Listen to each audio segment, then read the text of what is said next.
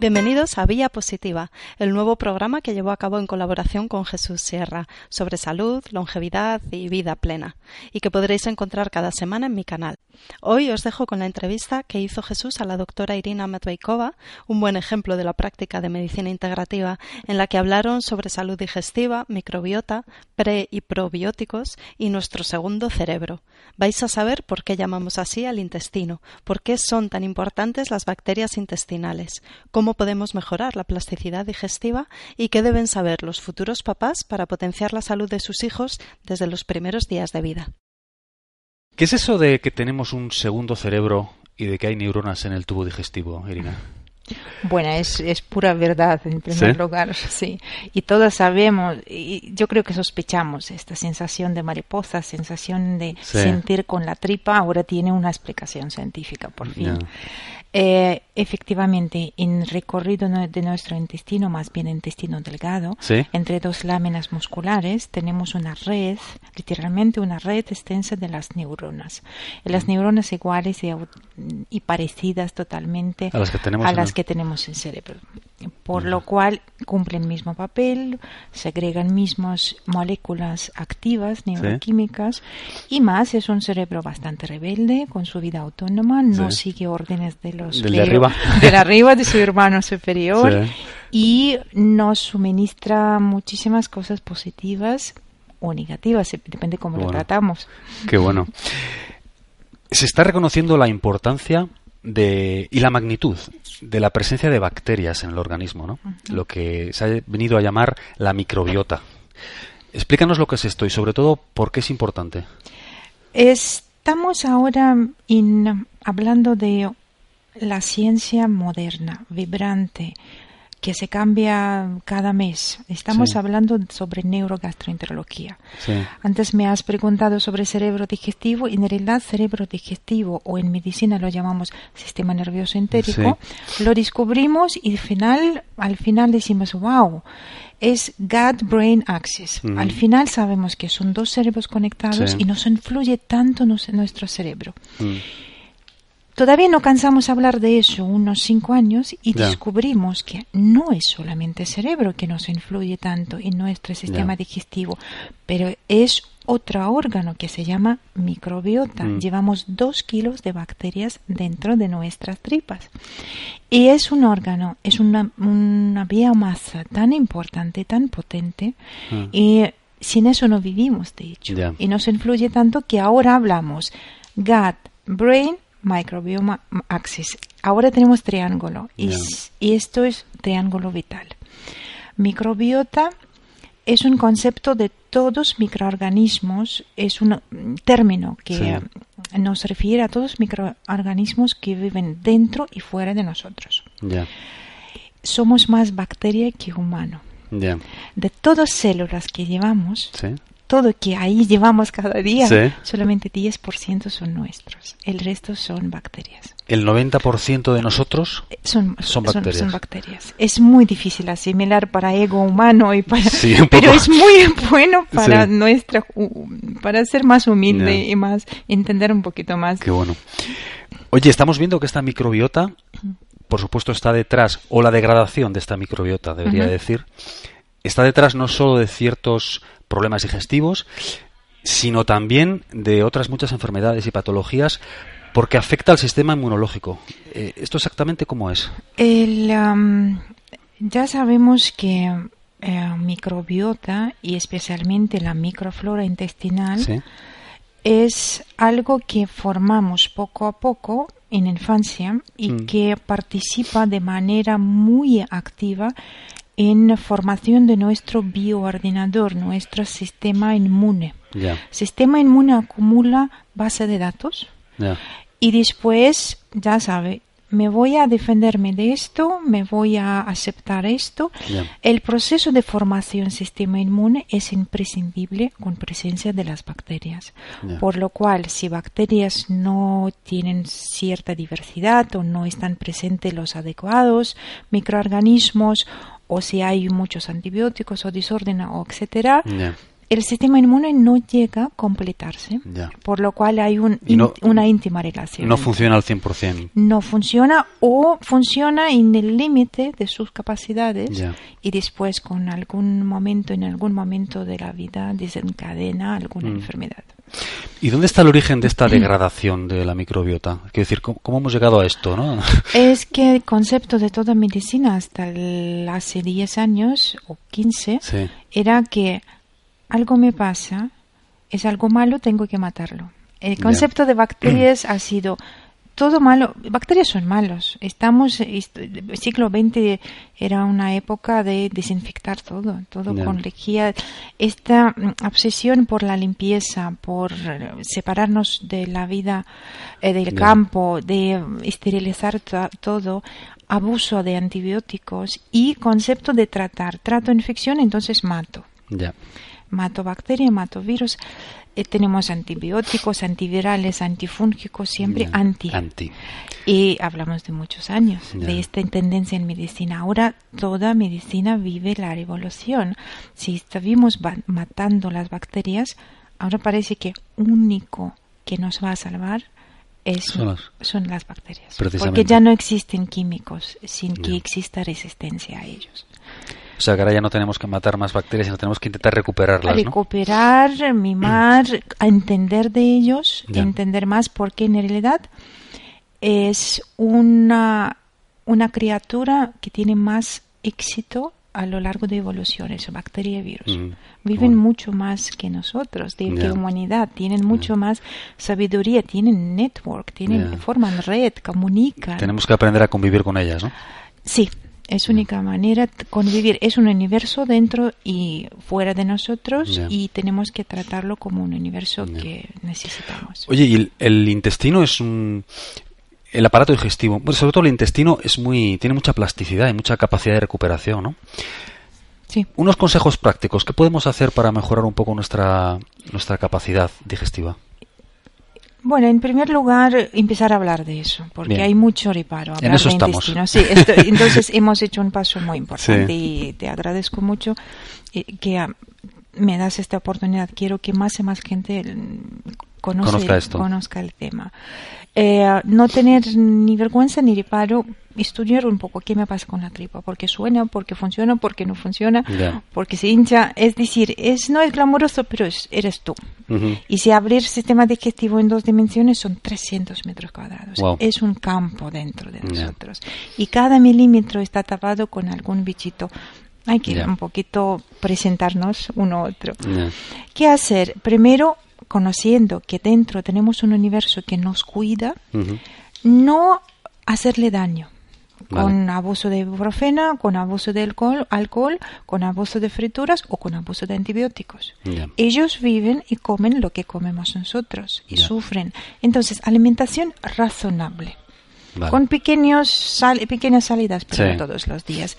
No abuso de fármacos y de vez en cuando algún mimo, algún suplemento, algún probiótico, alguna dieta más ligerita. Vale. Yo creo que así. Precisamente te quería preguntar, eh, oímos mucho hablar de los prebióticos, los probióticos, así muy someramente para los que no sabemos muy bien qué es.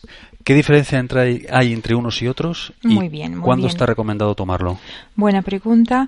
Eh, probióticos es pro vida, ¿no? Mm. Como antibióticos es contra vida, para hablar un poquito la raíz de la palabra es la misma. Eh, son bacterias vivas.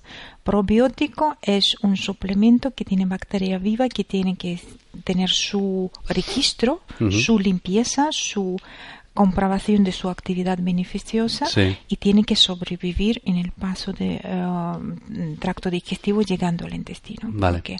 Esto es probiótico, es una bacteria.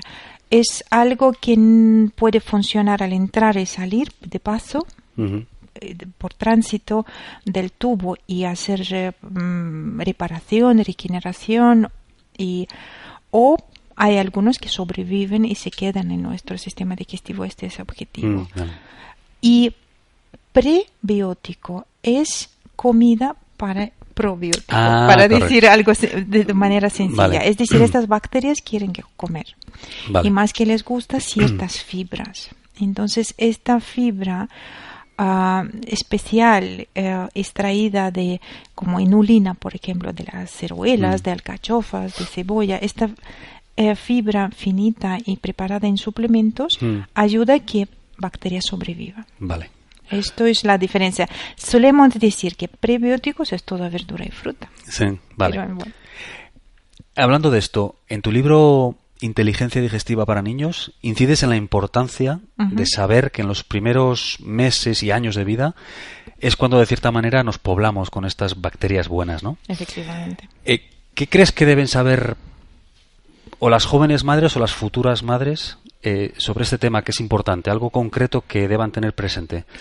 Uy, estoy obsesiva en este, con este tema porque en realidad ahora entiendo, estando en, en- en los últimos de estudios, Sí, que de nosotros depende, si primeros tres años cuidamos bien los niños, sí, estamos moldeando y creando futura generación. claro. En primeros tres años yo puedo decidir como mamá si mi niño va a tener obesidad o diabetes cuando era, eh, va, a ser adulto o cáncer. Es decir, es tan importante este periodo que yo creo que es tienen que ser casi obligatorio educación de las madres y de los padres porque eso es sí, es como poner huella bacteriana. Vale.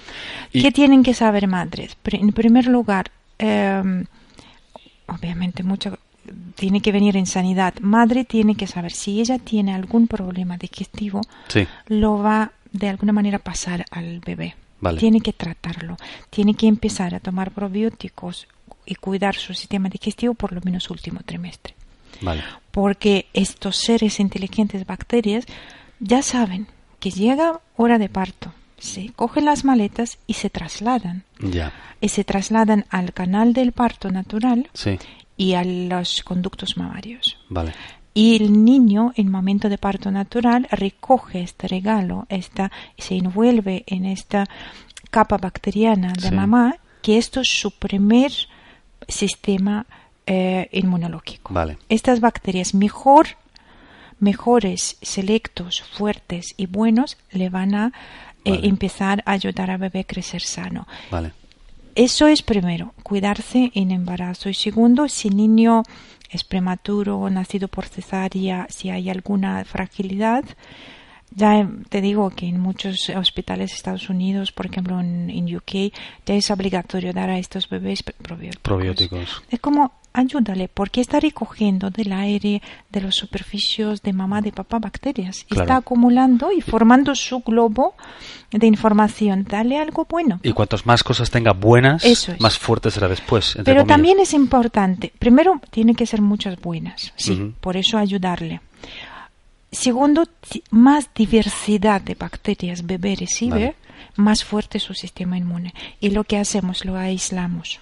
Vale. Esterilizamos todo, no le dejamos tocar ni suelo, ni perro, ni nada. Es decir, esta super protección de bebé Se vuelve en contra, ¿no? Sí, se vuelve en contra. Es muy difícil aceptar porque como Queremos- el tema concepto de limpio lo, un poquito es- tenemos exagerado, Ya. pero hay que volver a, a lo, al- a lo bueno de lo pasado. Vale. A fortalecerse, endurecerse, como Eso decían los es. antiguos, ¿no? Los Claro. niños del campo son más sanos. Claro, sin duda. Eso.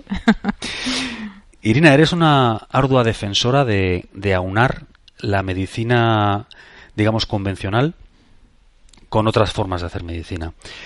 La medicina convencional se aprende en la facultad.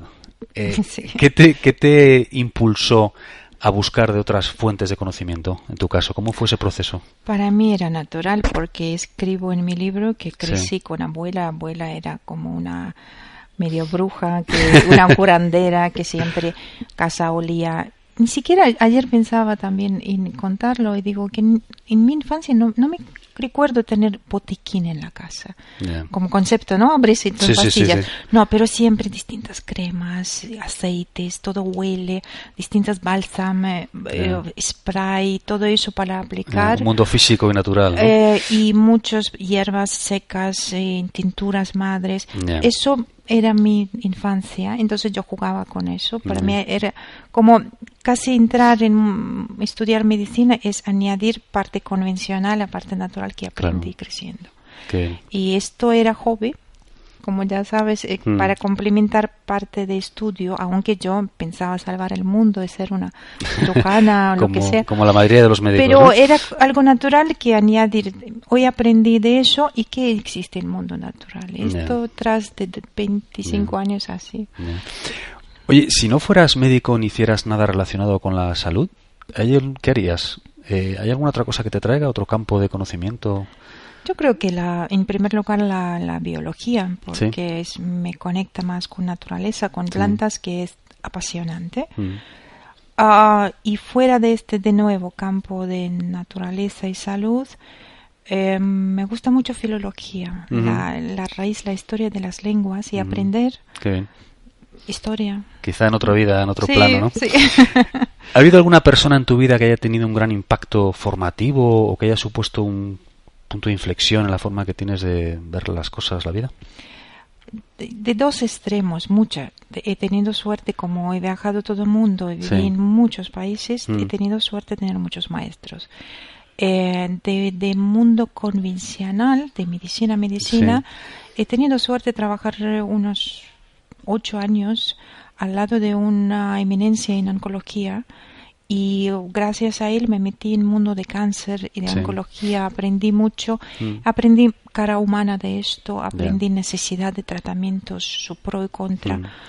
Era, me, me, ha influido mucho eh, en, mi labor como médico y en mi entender mm.